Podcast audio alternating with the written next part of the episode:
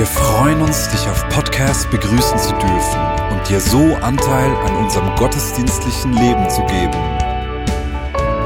Wir danken dir für jede Form des Mittragens. Mit einer Online-Spende auf der Website kannst du die Vision der Vineyard Bern finanziell unterstützen. Wir wünschen dir viel Inspiration beim Hören der Botschaft und Gottes Segen.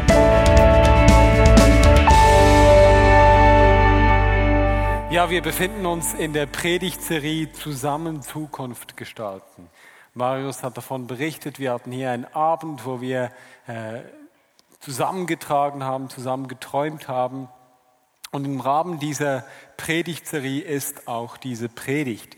Wie die Predigt allerdings mit, diesem, mit der Serie zusammenhängt, darauf komme ich am Schluss. Es ist nämlich interessant, normalerweise, wenn ich eine Predigt halte, dann habe ich irgendwie ein Thema und mache mich dann auf die Suche, ich gehe schwanger damit oder ich habe ein, oft einen Bibeltext, der für mich in der Mitte steht und von dort entsteht so quasi die Predigt. Und dieses Mal war es ein bisschen anders, nämlich äh, ist die Idee zu dieser Predigt mir in Serbien gekommen. Äh, wir waren nicht und meine Frau, wir waren im Sommer äh, in Serbien und wir haben Roma Vineyards, also Vineyards unter den Volksgruppen der Roma besucht, die Freunde von uns sind. Und wir waren dort bei einer dieser Hauskreise und es war klar, dass ich sprechen sollte. Ich weiß nicht, ob ihr den Moment kennt, wenn man irgendwo was sagen soll und man noch nicht weiß was und man nimmt die Bibel in die Hand und man sagt, also. Und in dem Moment kommt der Gedanke, die Idee zu dieser Predigt, nämlich es gibt zwei Wege, Jesus nachzufolgen.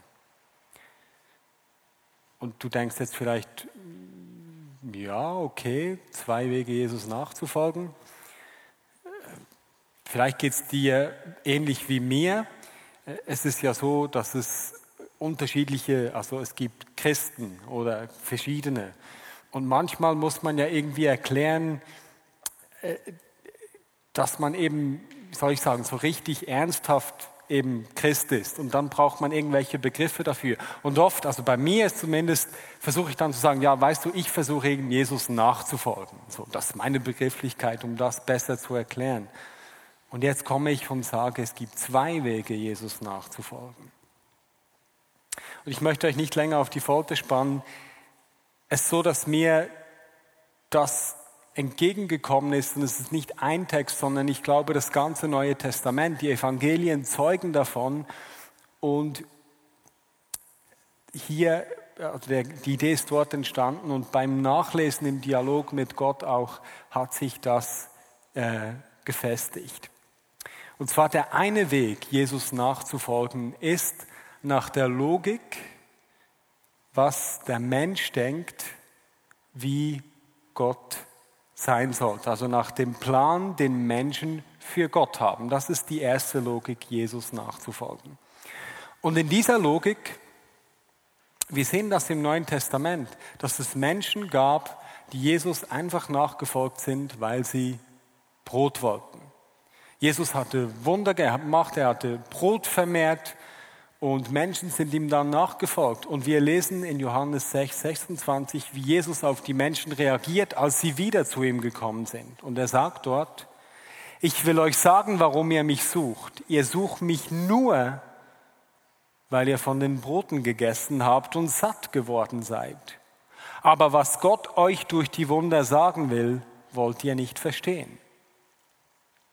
Also ein Merkmal, wenn man Jesus nach dem Plan der Menschen für Gott nachfolgt, dann geht es vor allem um Versorgung. Gib mir Essen, ich will Brot. Das sehen wir hier im Neuen Testament.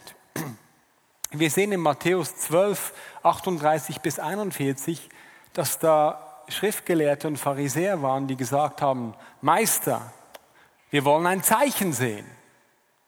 Gib uns ein Zeichen tu ein Wunder.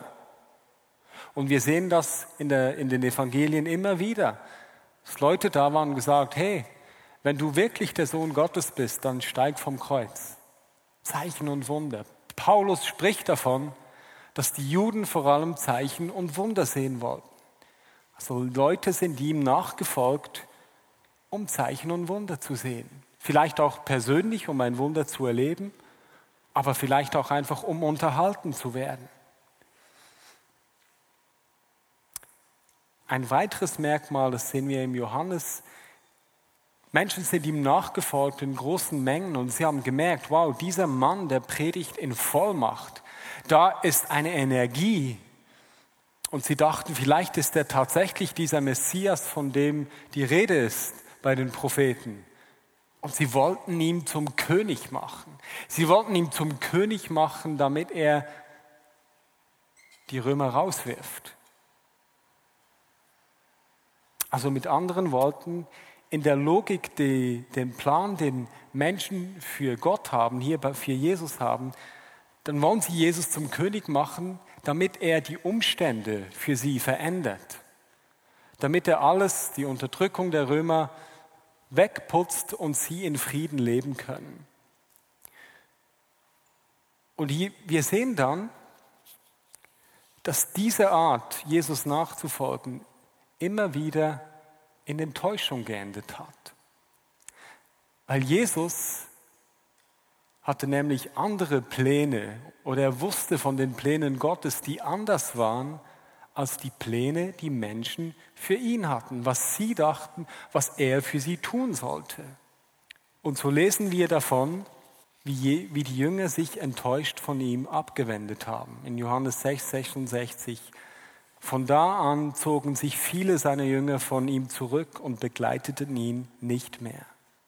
Wenn wir Jesus in dieser Logik folgen, die Pläne, die wir Menschen für ihn haben, wie er zu sein hätte, was er zu tun hätte, dann werden wir früher oder später uns enttäuscht von ihm abwenden.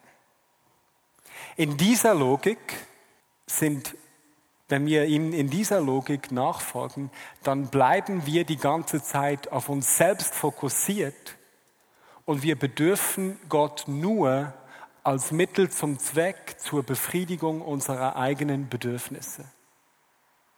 Gott ist dann so etwas wie ein Flaschengeist, der gut genug ist, um meine persönliche Vorstellung davon, was ich jetzt zu haben, so, haben sollte und was für mich noch gut wäre, zu erfüllen hat. Er wird zu einem reinen Mittel zum Zweck für meine eigenen Interessen. Und als ich so darüber nachgedacht habe, da hat es mich betroffen gemacht. Wieso? Weil ich in mein Herz geschaut habe und entdeckt habe, dass es genau solche Gedanken in mir gibt, wo ich auf mich selbst fokussiert bleibe und Gott für mich ein Mittel ist, wo ich ihn bitte darum, dass er mir gibt, was ich für mich brauche.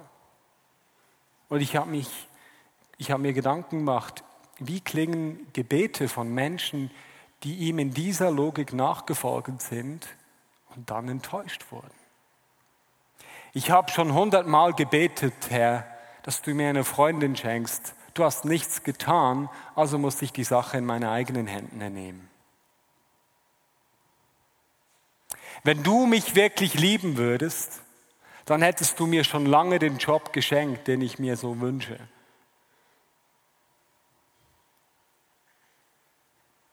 Gott, ich werde dir wirklich nachfolgen, aber zuerst musst du mich heilen. Wenn du mich heilst, dann weiß ich, dass du wirklich mich meinst und dann werde ich auch wirklich dir nachfolgen. Versteht ihr, wenn wir wie die Jünger, die wir gesehen haben auf dem Weg, wenn wir ihm so nachfolgen und ganz auf uns selbst fokussiert bleiben, dann geht das nicht auf. Das ist Kosmetik, dieses Verständnis von Nachfolge, dieses Verständnis von Gott dann ist Gott einfach ein, ein himmlischer Schönheitschirurg oder eben ein Kosmetiker. Zum Beispiel Wimpern färben. Ich, ich, ich weiß, wie das geht. Ich färbe jeweils meiner Frau die, die Wimpern. Mache ich nur bei meiner Frau. Ich weiß, wie das geht. Sieht dann gut aus. Muss aufpassen, dass es nicht aufs Lied geht, damit nicht das auch gefärbt ist. Aber versteht ihr, wenn wir Jesus in dieser Logik folgen, wenn wir zuerst von ihm einfach Versorgung suchen für meinen Bauch, wenn wir Zeichen und Wunder suchen und wenn wir von ihm verlangen, dass er einfach unsere Umstände, meine Umstände ändert, damit es mir besser geht, dann bleibe ich letztendlich auf mich selbst fokussiert und ich verpasse das, was eigentlich sein Plan ist und was eigentlich die gute Botschaft ist. In dieser Logik, das Dramatische an dieser Logik ist, dass sie völlig die Situation vom Menschen verkennt, dass sie völlig verkennt, wer Gott eigentlich ist in seinem Plan und dass sie auch völlig erkennt, wer wir Menschen sind. In dieser Logik verkennt sie Gott, weil sie Gott unterstellt, dass er eigentlich für die eigentlichen Probleme, die existieren in dieser Welt und für mich, dass er eigentlich gar keine wirkliche Lösung hat, sondern bloß eben ein bisschen Kosmetik betreiben kann. Sie unterstellt, sie verkennt die Situation des Menschen in dem, dass sie nicht erkennt, dass wir Menschen tatsächlich Lösung, Erlösung brauchen, dass wir Menschen tatsächlich errettet werden müssen. Wieso? Weil wir so in eine selbstzerstörerische Kraft verstrickt sind, dass wir es nicht schaffen, ein Leben zu führen, wie es eigentlich gedacht ist. Und es ist eine Binsenweisheit, wenn ich sage, schaut in den Nachrichten, schaut in die Welt. Wir kriegen es nicht gebacken. Wir schaffen es nicht. Aber nicht nur, wenn wir in die Nachrichten schauen, auch wenn du bei dir selbst reinschaust, dann wirst du merken, Du bist verstrickt in, in, in eine Kraft, die dich selbst zerstört. Du, du, du kommst da selbst nicht raus. Wir Menschen, wenn wir nicht mit Gott verbunden sind, dann kennen wir unseren Wert nicht, weil wir unseren Wert nicht kennen und nirgends ein Anker, eine Quelle haben, um unseren Wert zu finden, beginnen wir uns über den Wettstreit zu definieren und putzen andere runter, um uns gut zu fühlen. Das geht aber nicht. Und in dieser Logik Jesus zu folgen, verkennt es die wirkliche Situation des Menschen, nämlich, dass wir nicht einfach ein Wunder brauchen, Essen brauchen, sondern dass wir fundamentale Erneuerung in uns selbst brauchen, dass wir sonst nicht so leben können, wie es uns eigentlich entspricht. Es verkennt unsere eigene Würde, weil es uns selbst verkleinert zu jemandem, der bloß einfach einige Geschenke erhält, aber selbst keine größere Würde trägt, der einfach ein Empfänger ist. Versteht ihr? Nach dem 5 Uhr Gottesdienst ist jemand auf mich zugekommen und hat mir gesagt, hey, es war eine gute Predigt, aber an einem Punkt ist sie missverständlich. Man könnte das so hören, wenn man selber zerbrochen ist und das Gefühl hat, dass man nur noch in der Lage ist, ihm zu Füßen zu liegen und ihm um ein Wunder zu bitten. Man könnte das so hören, als wäre man völlig falsch, wenn man, ihm, wenn man sich ihm zu Füßen wirft und von ihm verlangt, dass er eingreift. Und ich möchte dir hier sagen, nein, diese Botschaft, es ist eine Botschaft, die eben genau das trifft, die wirkliche Not in uns drin. Wenn du dich also so fühlst, in Not, wenn du am Ort bist, wo du das Gefühl hast, ich kann mich nur noch ihm zu, zu den Füßen werfen, weil es sonst nicht mehr weitergeht, dann will ich dir sagen, bleib bei seinen Füßen, bleib bei ihm. Er hat nicht nur Kosmetik für dich. Er hat nicht nur eine Schönheitsoperation für dich. Er hat die Kraft, dich von Grund auf zu verändern und dein Leben auf den Kopf zu stellen. Wenn wir Jesus nach dem Plan folgen, den Menschen für Gott haben und eben die wirkliche Lage des Menschen missverstehen, dann verstehen wir auch seine Gnade nicht wirklich.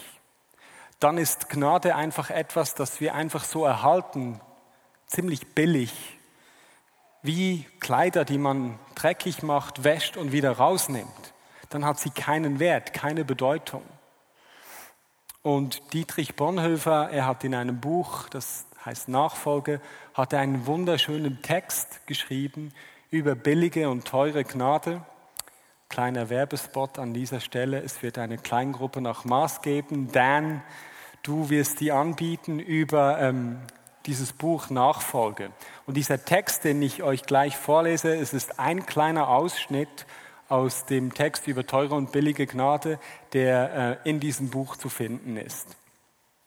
Also in der Kirche, äh, in der Logik, wenn wir Jesus nach unseren Plänen folgen und in einer solchen Kirche, das ist hier der Kontext. In dieser Kirche findet die Welt billige Bedeckung ihrer Sünden, die sie nicht bereut und von denen frei zu werden sie erst recht nicht wünscht. Mich trifft das.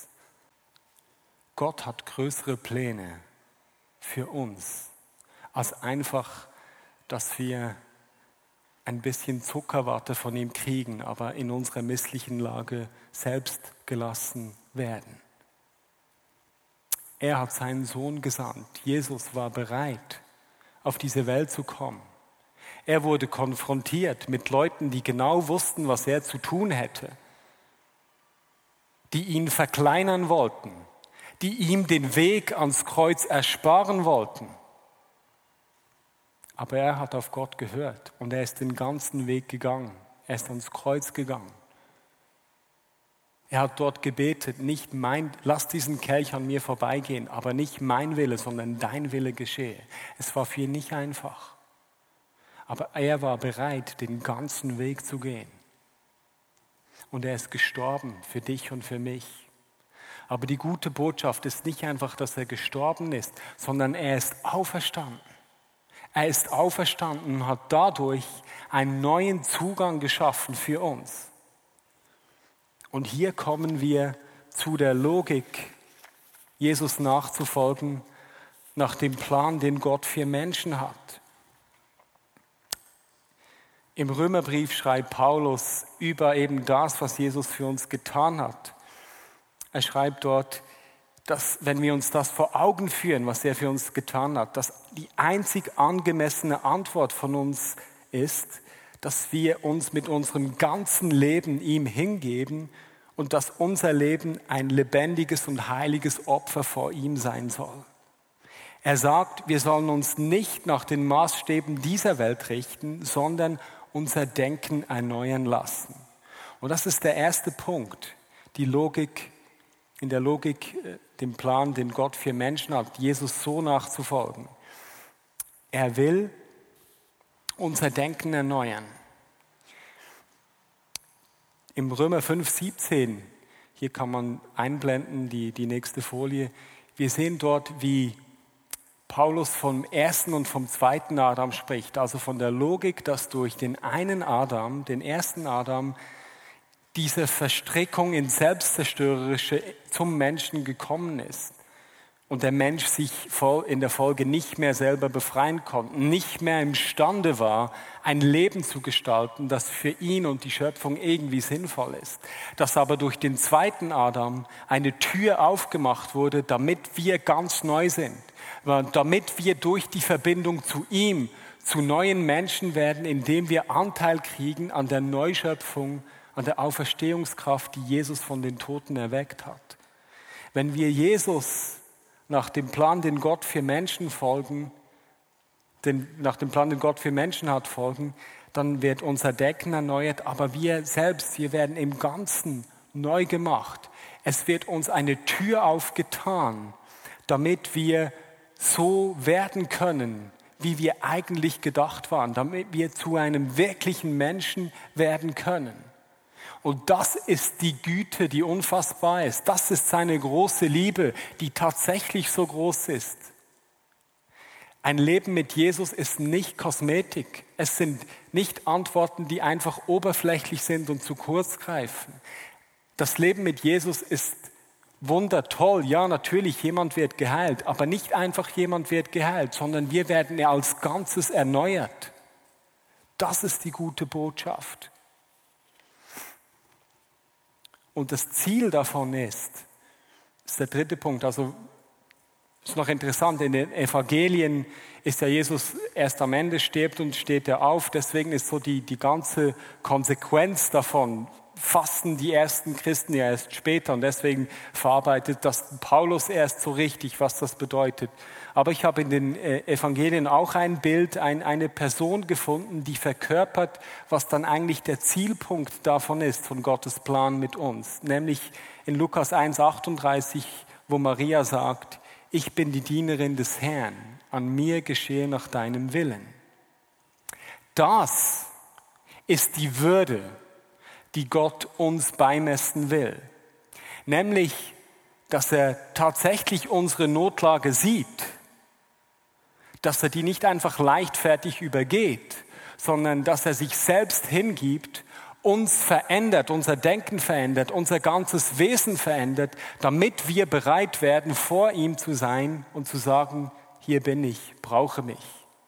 Die Würde nämlich, nicht einfach ein Empfänger seiner Gnade zu sein, sondern ein von ihm veränderter Mensch, der in seinem Ebenbild geschaffen ist, dazu für andere Menschen zum Kanal von seiner Liebe zu werden, damit andere Menschen an uns erkennen, wer er ist und dass es tatsächlich eine Lösung gibt für die Not, in der wir Menschen drinstecken, von der wir uns selbst nicht befreien können.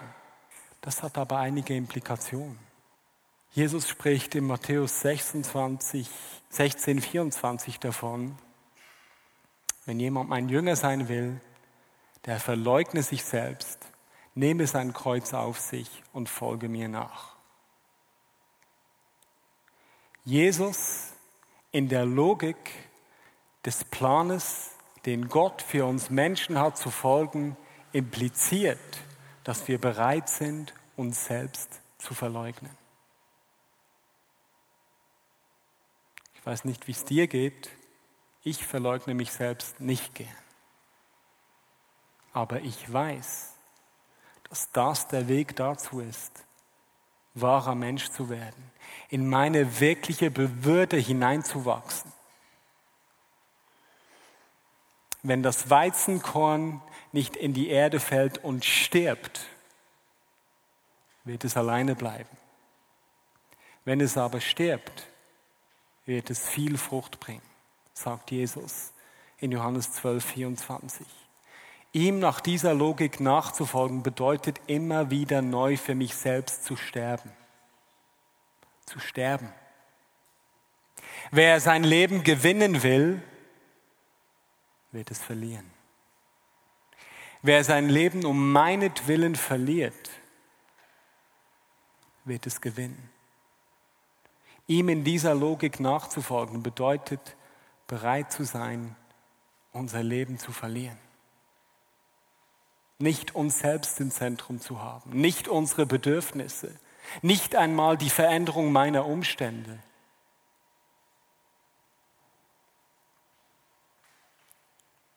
Und es bedeutet, dass wir immer wieder bereit sind, umzukehren, Buße zu tun, immer wieder neu.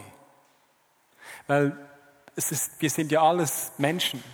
Keiner von uns ist schon Jesus. Und deswegen bedürfen wir immer wieder diesem Schritt zu erkennen, ja Herr, ich brauche deine Gnade, ich brauche dich, ich brauche es, dass du mein Denken veränderst, ich brauche es, dass du mich im Ganzen erneuerst, Herr, ich brauche dich, ich brauche dein Wirken, damit ich bereit werde, mich selbst zu verleugnen, ich brauche dich, damit ich bereit werde, in Orten zu sterben, um dir Raum zu geben und Frucht zu bringen, ich brauche es, dass ich bereit werde, mein Leben um deinetwillen zu verlieren.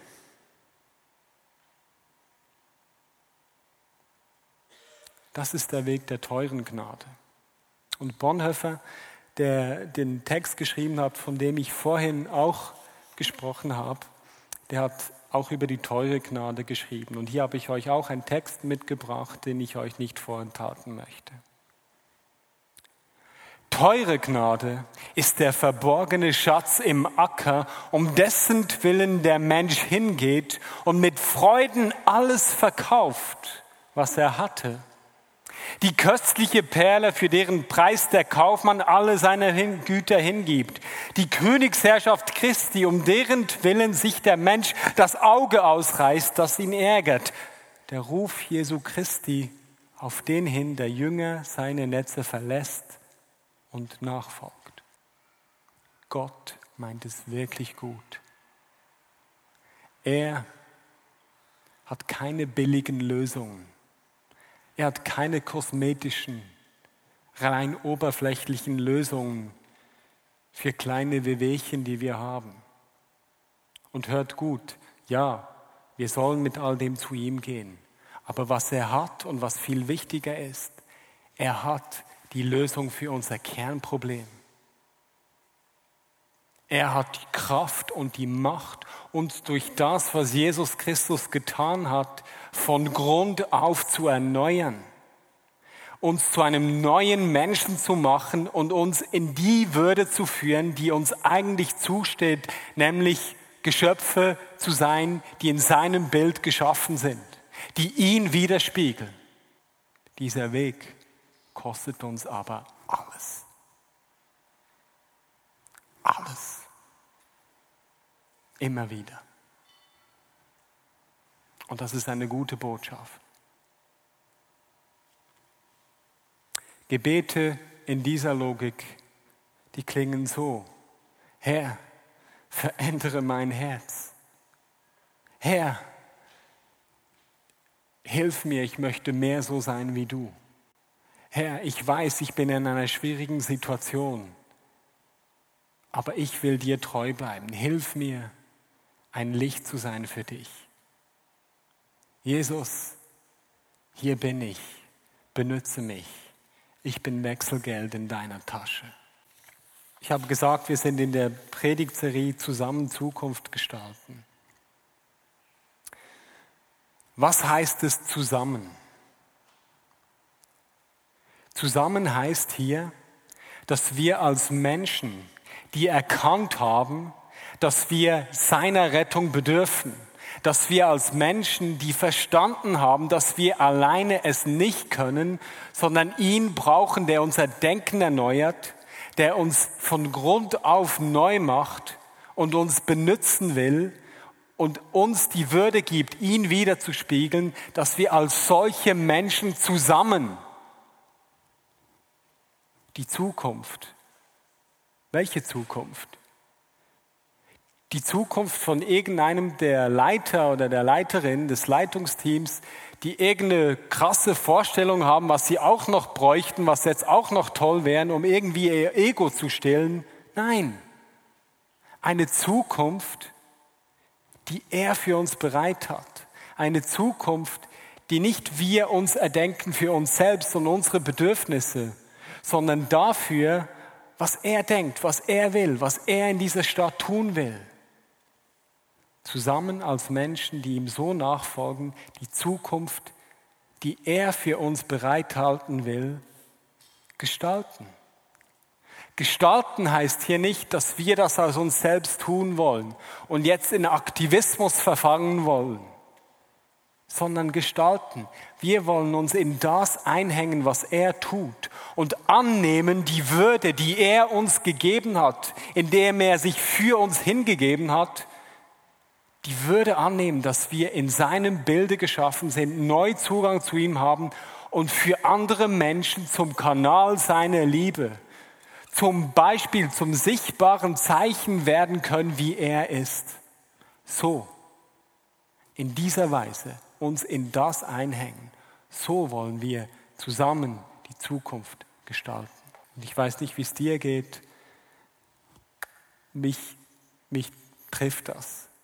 Ich habe jetzt schon zum dritten Mal darüber gesprochen, aber es, es, es trifft mich. Der Weg, Jesus nachzufolgen, führt über meine Bereitschaft, mich hinzugeben. Der Preis ist hoch. Der Gewinn ist aber echtes, wahres Leben. Der Gewinn ist meine Würde ein Mensch in seinem Bild. Und Vater, ich danke dir einfach für deine Gegenwart.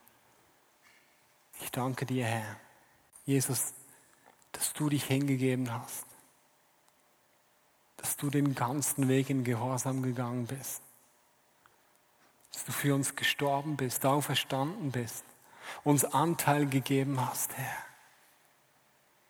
Dass wir aus der Verbindung zu dir und in der Nachfolge von dir nicht nur unser Leben verlieren, sondern dass wir wahres Leben gewinnen. Und ich danke dir, Jesus, dass diese Botschaft echt ist, dass diese Botschaft trägt. Ich hatte so im Herzen ähm, drei Themen, so drei Themenbereiche, äh, dafür zu beten oder dich anzusprechen. Wenn du da bist und es macht dich richtig betroffen und du fühlst dich überführt in dem Sinne, dass du das Gefühl hast, dass du dich in, diesem, in dieser ersten Logik wiedererkannt hast und du bist betroffen und beschämt und, es, und ja, wenn das du bist, dann sage ich nachher, was du tun sollst. Die zweite Gruppe ist, wenn du hier bist und du würdest sagen, ja, ich, ich, ich bin wirklich auf quasi auf dem zweiten Weg, Jesus nachzufolgen, aber du entdeckst immer wieder Dinge und du bist durch die Predigt, wurden dir auch wieder Dinge klar, wo du einfach Gott nach deinen Plänen und Vorstellungen gemessen hast und nicht nach seinen. Wenn das du bist, kannst du dann nachher auch reagieren. Und die dritte Gruppe, wenn, wenn du da bist und du, du möchtest einfach sagen, wie Maria, Herr, hier bin ich, an mir geschehe nach deinem Willen. Ich lade euch alle ein, aufzustehen.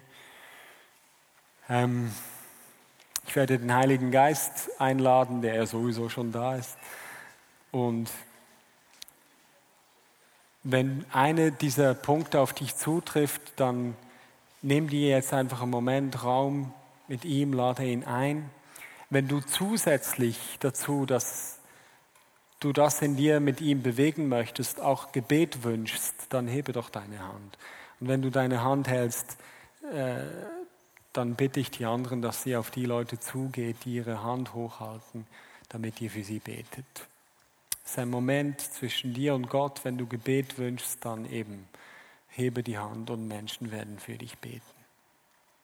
Mehr von dir, Heiliger Geist. Wenn du Gebet wünschst und noch kein Gebet empfangst, dann halte die Hand hoch, hoch, so hoch, wie ich Hochdeutsch spreche. Jemand hatte äh, im Vorfeld den Eindruck, dass Leute heute hier sind, die ähm, auf Englisch suspicious sind, ob Gott wirklich so gut sein kann. Also die quasi zweifeln im Sinne von eben irgendwie die, die den Verdacht haben, dass Gott gar nicht so gut sein könnte, wie, wie er immer dargestellt ist. Und, und wenn das du bist, dann möchte ich wie das noch verstärken. Ja, er ist so gut und er ist tatsächlich so gut, dass er die Dinge, wo du dich gefragt hast, kann er, ist er so gut, dass er auch das berühren kann. Er ist eben gerade so gut, dass er so tief gehen kann und genau dort Berührung und Veränderung schenken kann. Und wenn du bisher geglaubt hast, dass alles, was er tun kann, ja bloß Kosmetik ist, Äußeres, das aber nicht das Eigentliche trifft, dann ist es heute eine Botschaft für dich, dass er genau das Eigentliche meint und trifft und genau deswegen diesen Weg gegangen ist. Und dass der Weg für dich ein Weg ist an seinen Füßen Vielleicht fühlst du dich im Moment noch nicht stark und du fühlst dich bedroht von dem Gedanken, dein ganzes Leben hinzugeben, zu sterben etc. Ich ermutige dich, krall dich an seine Füße. Und du wirst erleben, dass diese verändernde Kraft kommt und dein Leben verändert. Ich hatte schon um ein Uhr einen anderen Eindruck, den kann ich so am Ende reinhängen äh, noch. Ich hatte nämlich den lustigen Eindruck, dass jemand, da sei, dass jemand da sei, der sich richtig genervt hat und aufgeregt hat und über alles, was ich gesagt habe, richtig Widerstände hat und mir am liebsten an die Gurgel möchte. Äh, das war ein Eindruck. Und ich habe den Eindruck, dass äh, wenn, du, wenn das du bist, dann komm doch auf mich zu Ich hatte den Eindruck, auch für dich zu beten. Vielleicht möchtest du das nicht, aber wir können auf jeden Fall zusammen sprechen und Gott einladen. Amen.